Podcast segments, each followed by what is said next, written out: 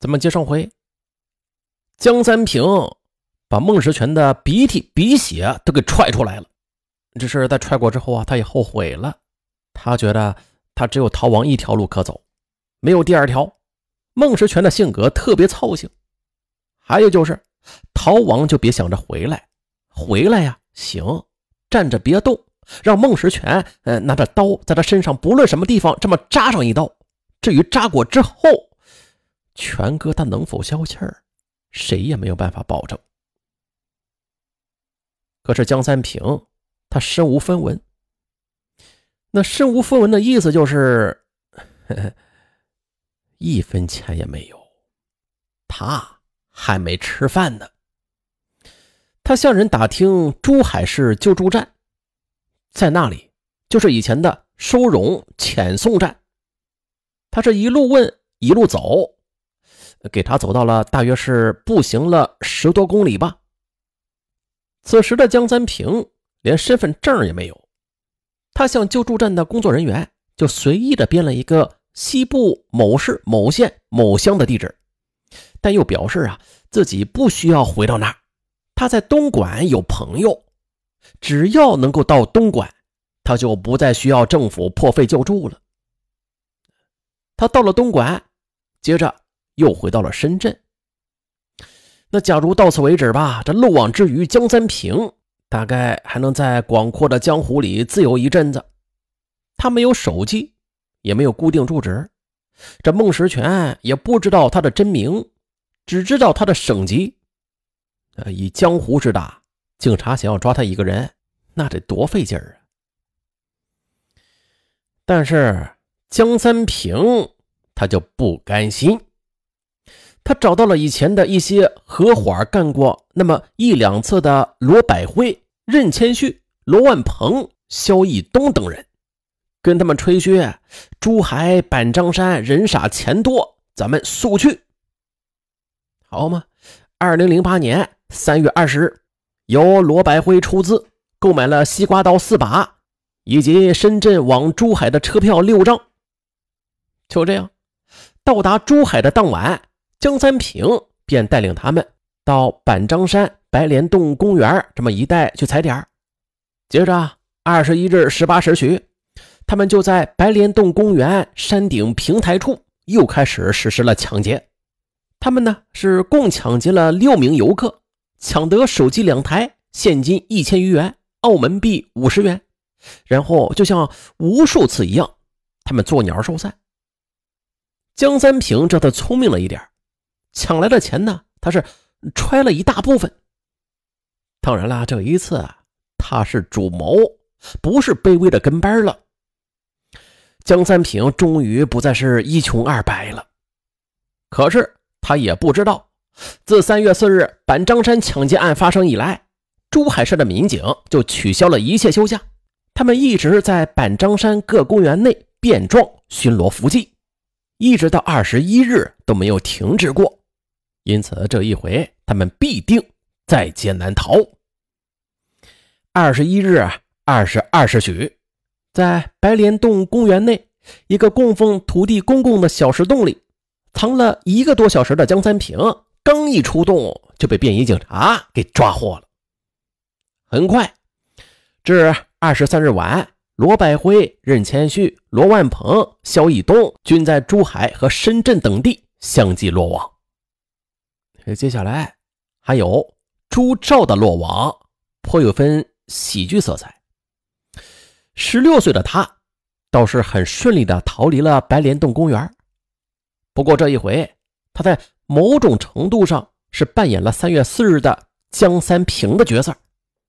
他同样是身无分文，就这样在珠海到处去流窜。后来为了吃饭，在二十五日深夜。他到南平镇的一块待拆迁的城中村盗窃电线，而待拆迁的地方一般总会有一些钉子户啊，这些人一般也都是很警觉的。朱照的结果就是挨了一顿揍，还被扭送到了派出所。至此，在这起抢劫案中的两次抢劫中，一十八名嫌疑人悉数落网。前面的冷秀秀就是罗二红的女网友，我就是黄蓉。她的网名是什么意思啊？没有人问过啊。她二十岁，是一家夜总会的服务员，每天晚上七时至次日凌晨二时、三时，也许是四时吧，她就一直在夜总会那震哈楼的音响和杀人不偿命的鬼哭狼嚎中，一趟趟的端茶水、送水果。进了房间还得单膝跪下服务。这喝了酒的红男绿女们要求也是特别多。每一次下班，他都会觉得自己的腿呀，要么是肿了麻了，要么就是断了没了。还有，酒喝多了，客人的素质就会自由落体式的下降，什么打他耳光啊，揪他头发，之后经理还要带着他去道歉。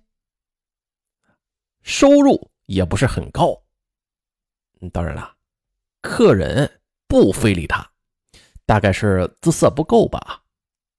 他曾经也想过，索性下海得了，穿上那些露屁股、露胸脯的衣服，直接去做三陪女挣大钱吧。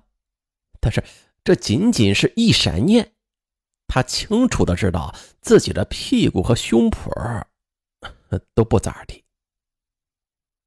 可是后来，在网上他相识了草上飞，这个草上飞就问了他一大堆关于珠海板张山的问题，之后又扔下了一句话：“我去珠海找你。”就下线了。